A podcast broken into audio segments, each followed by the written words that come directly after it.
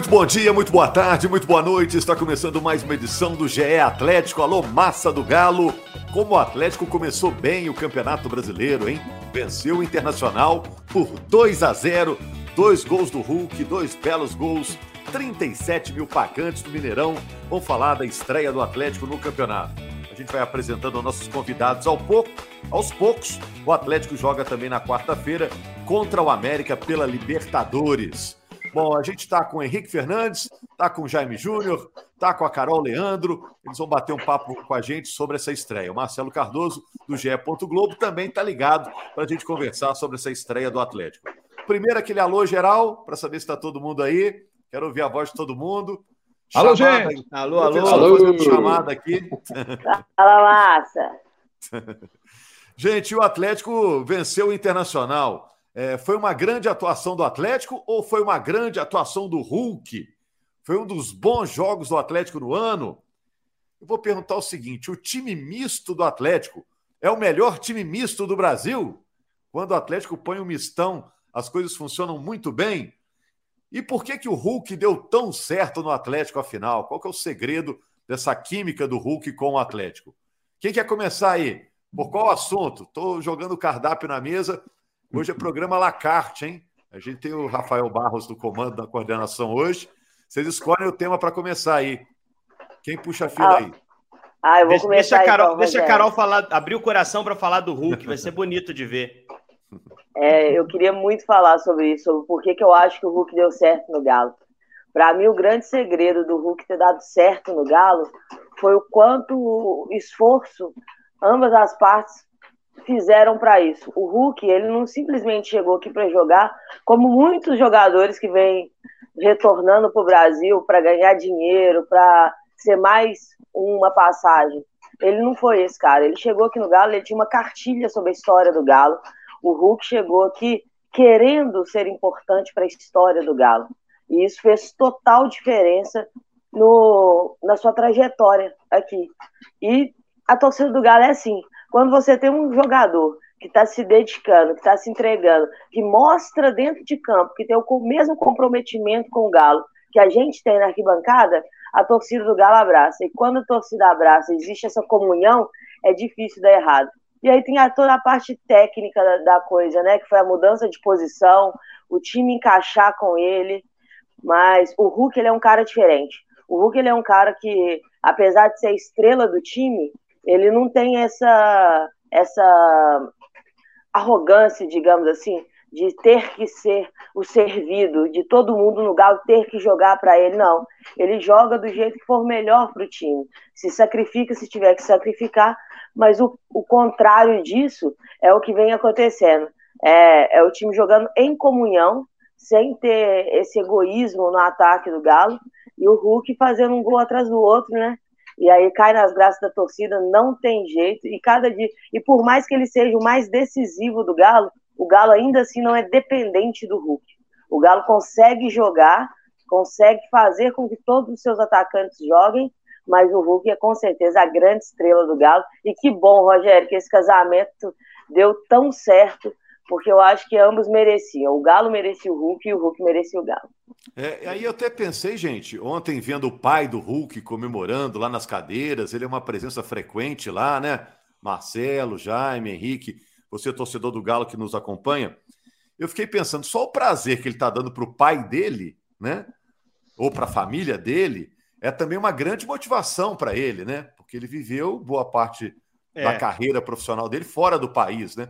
Isso também deve ser um fator de motivação enorme para ele ver a família curtindo essa fase que ele está tendo, né? Eu imagino a família dele pensando que talvez ele, ele fosse até injustiçado aqui no, no, cenário nacional, né? Porque a Copa que ele disputou foi uma Copa de fracasso e que o Hulk não brilhou. Assim como grande parte dos jogadores daquela Copa de 14, né? Se esperava uma campanha de título, a seleção chega à semifinal e sai tragicamente com o Hulk em campo. Então acho que o staff do Hulk, a família do Hulk e o próprio Hulk, acho que todas as partes talvez pensassem ali que o Hulk era injustiçado aqui no Brasil, que a melhor forma de, de provar que ele era um, que ele é um atacante do tamanho que é, né? Seria jogando aqui por uma grande torcida, por um grande clube, né? Esse casamento deu certo, mas teve lá atrás uma DR muito dura. E aí eu acho que a gente tem que eh, dar aqui o braço a torcer e reconhecer uh, que o Hulk desde o princípio estava certo, ele precisava de ritmo de jogo mesmo para se encaixar, né? E o Cuca teve muita humildade lá atrás para reconhecer isso. Uh, o, o, turco Mohamed hoje pega um Hulk pronto, adaptado ao Atlético, num time que conhece o jogador muito bem, que sabe que tem nele a grande referência técnica, como a Carol bem disse, é um cara que não precisa levantar a voz para se impor, até porque tecnicamente já se impõe em campo. É, aí eu lembro do pênalti da final, né? Que o Arana vai lá até pede para bater, mas poxa, é do Hulk a bola, ele é o cara do time, né? Então assim, e existe um respeito. Nós estamos falando do Arana, também não é qualquer jogador. Mas tudo isso começou quando o Cuca deu passo atrás lá atrás, né? Se o Cuca entra ali numa queda de braço e o Hulk não merecia jogar naquela época, o Hulk não vinha jogando bem realmente, uh, talvez a história pudesse ter um outro desfecho. Talvez a gente não, não estaria, não estivesse falando aqui do maior artilheiro do novo Mineirão, de um cara que vem de 13 jogos seguidos fazendo gol no Mineirão e decisivo nessa estreia do Atlético contra o Inter, né, Rogério? É isso aí. É. Eu não sei também, viu, Marcelo, Jaime, se a gente também não supervaloriza essa DR, né? Essa discussão de relacionamento do Hulk. É, ele pegou o, microfone né? e falou, né, Rogério? Ele pegou é, mas o microfone ele falou, falou quantas ele vezes falou você com jeitinho, ele também falou com. Ah, eu achei que tomar foi... cuidado, não? Ele foi na jugular. Agora que deu certo, parece que não foi nada demais, né? Mas na época é. a gente teve que ir na entrevista perguntar, Cuca, e aí? O cara, o cara falou, ninguém perguntou, ele falou. Foi muito forte aquilo ali. Se o Cuca toma outro caminho, ele sairia do Atlético. Ele sairia do Atlético. Dá para cravar isso com tranquilidade. Não, ele falou ele, isso, né? Ele falou é, esporte espetacular isso, né? Que é isso, ele estava perto de rescindir. Foi muito sério. Foi muito sério o que aconteceu, muito sério. É. A esposa dele foi né? contornado. A esposa do Hulk tem papel fundamental para o Hulk permanecer. O Cuca tem papel fundamental porque compreendeu a situação. O Cuca, o Cuca sabe gerir bem isso. E o Rodrigo Caetano, diretor de futebol, também soube trabalhar bem essa, essa questão nos bastidores. Essas três figuras foram fundamentais: a esposa do Hulk, Cuca e Rodrigo Caetano para essa ascensão do Hulk no Galo, jogando de forma tão espetacular. Eu gosto sempre de destacar e atualizar os números do Hulk, porque todo podcast a gente tem que atualizar. O cara sempre está fazendo gol. Gente, vamos fazer uma comparação que eu não fiz ainda, 2021 com 2022. O Hulk 2021, pegando a temporada toda, foram 36 gols, 12 assistências, 48 participações diretas em gols do Atlético na temporada 2021. 35% de participação direta, esses números representam, dos 136 gols que o fantástico Atlético de 2021 marcou. O Atlético de 2022 com o Hulk o Atlético campeão mineiro com o Hulk marcando gol na decisão, campeão da Supercopa com o Hulk marcando gol na decisão. São 13 gols na temporada em 11 jogos, uma média superior a um gol por partida. Ele deu uma assistência também, então são 14 participações diretas do Hulk em gols do Atlético nessa temporada. O Galo marcou 37 gols nessa temporada, ou seja, o Hulk tem aí 37% de participação nos gols do Atlético. Nós estamos falando aí, então, de, de, uma, de uma média que está se mantendo. Está até um pouquinho melhor nessa temporada. 35% no ano passado, 37% esse ano. Esse extraordinário, incrível Hulk realmente. No segundo gol, o Kaique Rocha até se machucou no jogo do Atlético contra o Inter na estreia do Brasileirão. Kaique Rocha foi tentar marcar o Hulk, tomou o drible e até se machucou no lance, coitado. Teve teve, sentiu a coxa e o Hulk, até no drible, ele desconcerta o, o, o adversário, né? Ele é, ele é de fato é, impressionante e está contribuindo muito para essa sequência tão fantástica do Atlético. O Atlético chegou a 34 jogos seguidos sem perder no novo Mineirão e foi a vigésima vitória seguida do Galo no novo Mineirão. E o Hulk, 13 jogos seguidos fazendo gol no Mineirão. É um negócio absurdo. Esses números precisam ser destacados para poder mostrar o tamanho da história que o Galo está construindo, tamanho da história que o Hulk, que é o principal protagonista desse time, está construindo. É, você falou bem, né? O torcedor está tão inserido agora nesse momento aí que talvez não perceba que esse momento é realmente histórico, né? O torcedor do Atlético vai lembrar para sempre esse momento que o time está vivendo. No jogo contra o Inter, é, Marcelo, foi importante também marcar um gol cedo, né? Deu confiança para o time, é, desequilibrou a equipe do Inter, que teve que tentar jogar diferente, né? É, Rogério, era até estratégia, né? O Turco falou isso na, na entrevista coletiva que ele deu depois do jogo, que até por conta do desgaste do Atlético, o Atlético não estava 100% fisicamente para esse jogo. Então, o que ele fez? Ele botou um esquema ali com quatro atacantes para fazer uma pressão muito grande em cima do Inter. E foi o que a gente viu, né? Nos primeiros 10 minutos de jogo, o Atlético teve, teve uma, uma chance, uma chance com, com o Sacha, teve outra bola na travessão com o Ademir teve o gol do Hulk. Então foi uma avalanche muito grande. Eu acho que o Inter também acabou surpreendido assim nesse esquema. O Ademir ali na ponta direita deu muito trabalho para o Lisieiro, né, que estava tava improvisado. Então acho que o Atlético soube fazer essa pressão inicial e o Turco disse que a ideia era tentar matar o jogo mesmo no primeiro tempo. Só que aos poucos o Inter foi crescendo, né? E aí no segundo tempo ele acabou tendo que sacar as principais peças do time para conseguir confirmar a vitória. Mas foi assim, uma, uma atuação no primeiro tempo, principalmente, muito boa do Atlético, mereceu, essa, mereceu vencer. E estreia no, Brasileirão com vitória em que os principais cotados, né, como, como concorrente, tropeçaram, né? Então, muito importante. Bom, aí você me deu um bom gancho, viu? Eu vou perguntar para vocês. Porque é o seguinte: você vai lá em São Paulo, ah, qual o melhor time do Brasil? O pessoal vai dizer que é o Palmeiras. Você vai lá no Rio, ah, é o Flamengo, pelo elenco que tem. Aqui em Minas vão falar, ah, é o Atlético. Então tem sempre essa discussão: qual o melhor time? Qual vai ser campeão? Né? Na hora que encaixar todo mundo, qual vai ser o campeão? Mas em relação a time misto, será que dá para dizer que o time misto do Atlético é melhor que o time misto do Flamengo, que o time misto do Palmeiras? Porque nessa temporada a gente vai ver muito time misto jogando, né? Toda hora o time vai poupar metade aí, porque o calendário é apertado para esses três, né? Que são considerados os favoritos. Vocês acham? Dá para dizer que o Atlético, quando mexe dos três, é o que sente menos? Eu acho que a gente pode citar um detalhe que para mim é muito importante. O elenco do Atlético no ano passado já era muito bom, foi fantástico o elenco do Atlético no ano passado, o que fez o Galo. Esse ano o elenco conseguiu melhorar, porque a chegada do Otávio é, foi uma ótima contratação. Ontem vimos Otávio e Alan jogando juntos e fazendo uma boa dupla a característica muda porque o, Jair é um jogador que chega mais à frente. Mas os dois, essa dupla, Alan e Jair, eles fizeram um bom jogo. E o Ademir, que foi outro jogador que chegou para essa temporada e que está sendo muito último também, tem, tem, tem jogado sempre bem o Ademir quando entra.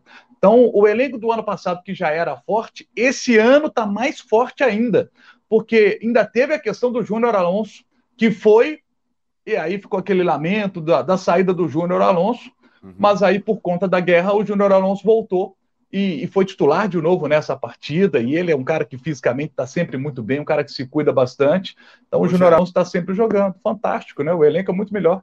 E o Diego Costa, que era um cara importante, que saiu, a gente não vê viúva do Diego Costa, né? O pessoal não lembra eu, dele, eu, né? Eu até lamento que ele poderia ser esse ano, mas de fato não tá fazendo falta para o time. O time tá obtendo resultados muito semelhantes aos do ano passado e as taças que disputou ganhou até agora.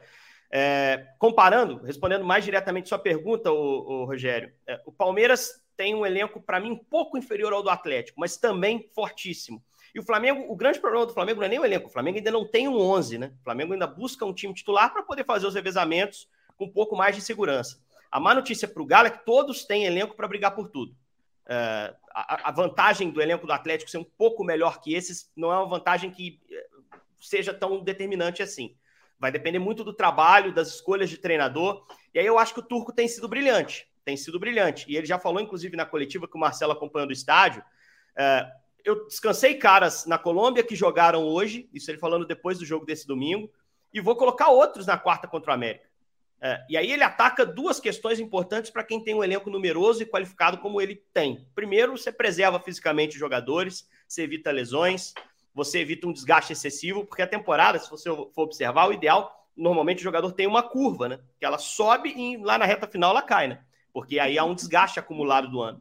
É, ela ainda, os jogadores estão subindo essa, essa, essa curva para cima ainda, não estão não tão no auge, né? Então você não pode ter interrupção por lesão. Então, quando ele reveza, ele consegue controlar isso e ele mantém a motivação em alta dos jogadores. É, um elenco numeroso como esse, jogador emburrado é a coisa mais, mais comum de se ver, porque todos têm qualidade realmente para estar tá jogando. E aí vai passar pela escolha do treinador. Tem até aquela frase, né? O treinador tem 11 amigos, que são os que jogam, né?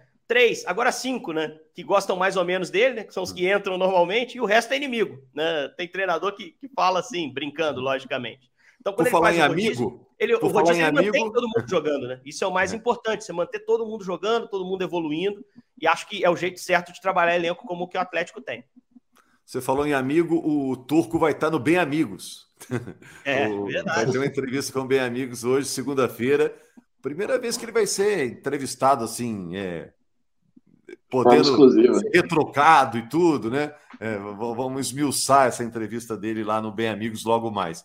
Mas desculpe, eu te interrompi, ainda tem a Carol, o Jaime, o Não, Marcelo para falar. Tá dito. Eu só antecipo para quem de fora estiver nos ouvindo aqui antes de ver o Bem Amigos, as coletivas, o Marcelo pode falar até melhor do que eu, ele sempre tem uma tiradinha, né? Ele vem, ele, ele não fala a nossa língua, assim, tá aprendendo português, sempre tem uma tiradinha. Então, estou ansioso para ver essa, essa entrevista que ele vai ter um pouquinho mais de tempo para falar, vai estar. Tá, vai, ser, vai ser bem legal. O Turco é um bom personagem, né? E que já caiu na graça do é. elenco. Isso é muito legal de ver.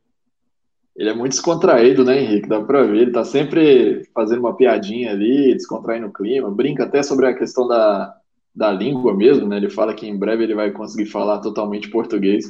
Mas é um cara que realmente, ele todo, todo jogador do Atlético, em toda entrevista que dá, cita o, o tanto que é importante a presença do, do Turco ali para dar uma leveza no dia a dia, né? Então os jogadores estão. O clima é muito bom, claro, ganhando é tudo muito mais fácil, né? Mas o clima no CT do Atlético é muito bom, assim, você não vê ninguém reclamar, e principalmente essa questão do, da leveza, da, das brincadeiras que o Turco traz para o dia a dia é muito elogiado pelos jogadores e até pela, pela diretoria do Atlético também.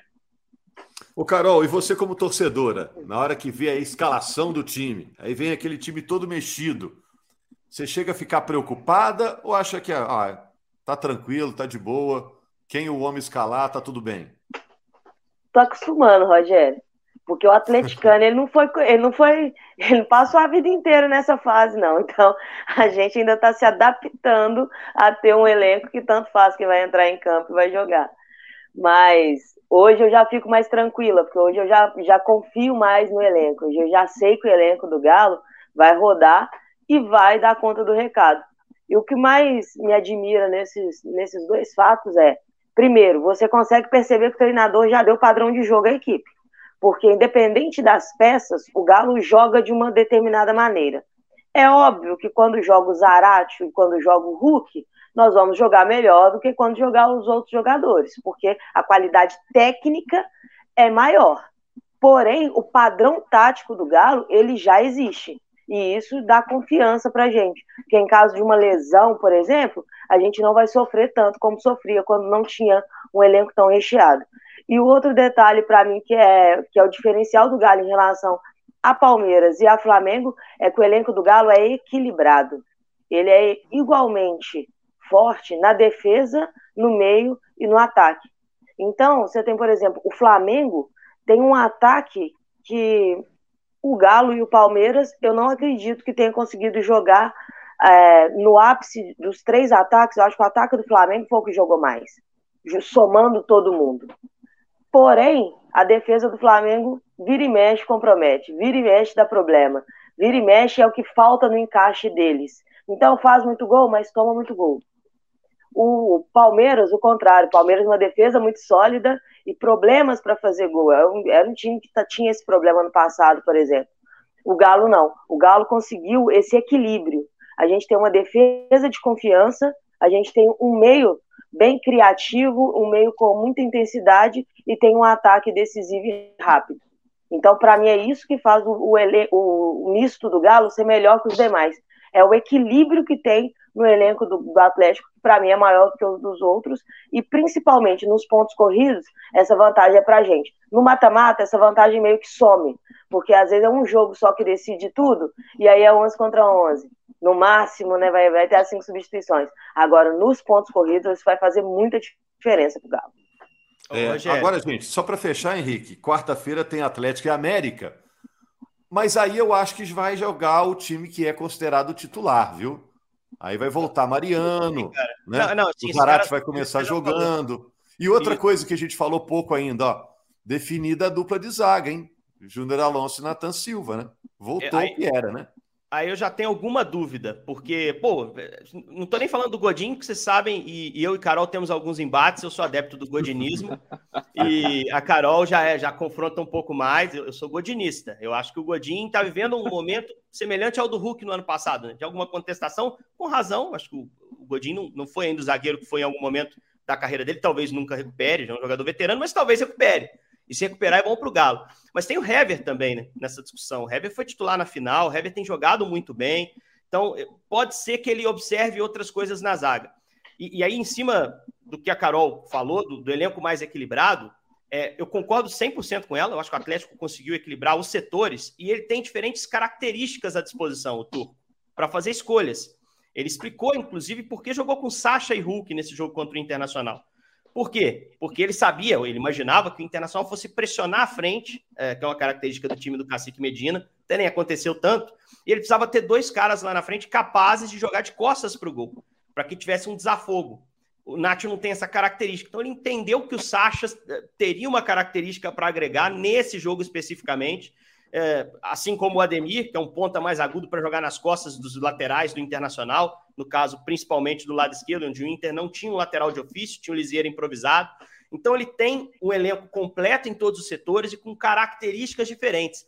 E ele usa isso, inclusive, durante o jogo, porque o Inter responde muito bem no intervalo, mudando o seu sistema. Uh, o Atlético tinha quatro atacantes, o Inter monta uma linha de cinco no segundo tempo para segurar esses caras.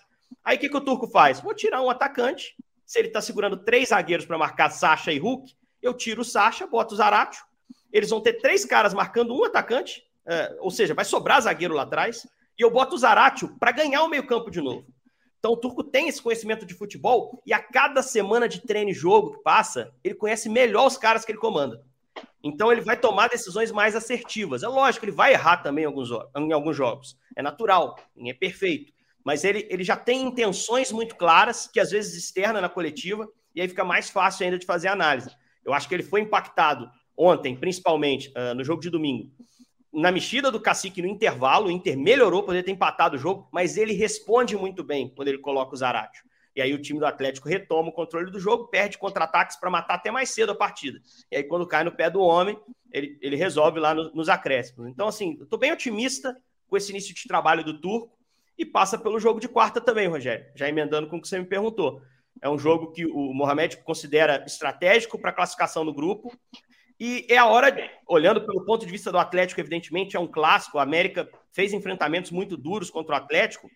É a hora de dar a paulada no América para já liquidar um, um, um, dos times que estão uh, eh, brigando pela classificação no grupo. Uh, nesse momento, todos estão, porque o momento do América é muito ruim. O América acabou de demitir o treinador. O América nunca chegou tão fraco nos últimos anos para um clássico contra o Atlético. E o Atlético normalmente vencia mesmo com o América chegando forte. Então não pode deixar pelo caminho. O Mineirão vai estar lotado, a torcida espera uma vitória. O Turco sabe disso o Atlético é muito favorito para esse clássico de quarta, Rogério. É. Ô Jaime, fecha a conta falando desse jogo de quarta. Um duelo inédito, né? Encontro de mineiros numa Libertadores. E o Atlético, como largou muito bem, vencendo o Tolima fora de casa, que já conversamos a respeito disso aqui, na nossa análise, o Tolima seria o adversário mais forte do Atlético no grupo, e o Galo bateu o Tolima lá. Então, o Atlético tem uma, uma, uma arrancada muito boa no grupo e tem tudo para poder ser o primeiro, não só do grupo, mas o primeiro geral, assim como no ano passado. Porque o Atlético tem jogado bem, tem um time muito forte, e olha, o América, como disse o Henrique, está no momento é, mais frágil, momento é, tem jogado não tão bem, está com dificuldade para poder fazer gol. Então fica essa expectativa da torcida do Galo para o Atlético conseguir mais uma vitória, mais uma vitória no Mineirão e dar mais um passo importante para se classificar aí como o primeiro do, do grupo na Libertadores da América. Porque classificar é, eu acho que é quase um consenso, né? Todo mundo imagina aí o Atlético se classificando. O foco é muito esse primeiro lugar do grupo e também o primeiro lugar geral que o Atlético vai buscar. Valeu, Jaime. Valeu, Carol. Valeu, Marcelo. Valeu, Henrique. Obrigado principalmente a você, torcedor atleticano. A gente informa que esses papos que a gente está tendo aqui no podcast agora vão estar tá lá também no GE. Globo com imagens, né? A gente vai ter que fazer a barba, passar a camisa, né? Botar a camisa com golinha lá. É. A, Carol, a Carol fica numa posição mais confortável, é. porque ela deve ter 300 camisas do Galo, ela só escolhe qual ela vai pôr. A gente tem que passar lá. A é. golinha tem que ficar bacana, o Jaime. A camisa de futebol ela não precisa de passar, né? Camisa passar, de jogo. Não. Tirou da máquina, põe. É. Assim, Carol, ó, é essa.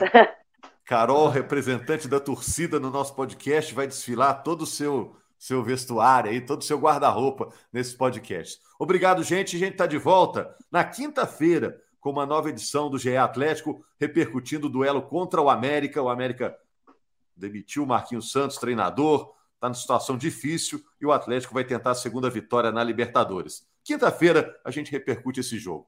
Grande abraço, gente. Obrigado ao Rafael que coordenou essa, essa conversa, esse bate-papo aqui no GE. Globo barra GE Atlético. Um abraço. última vez.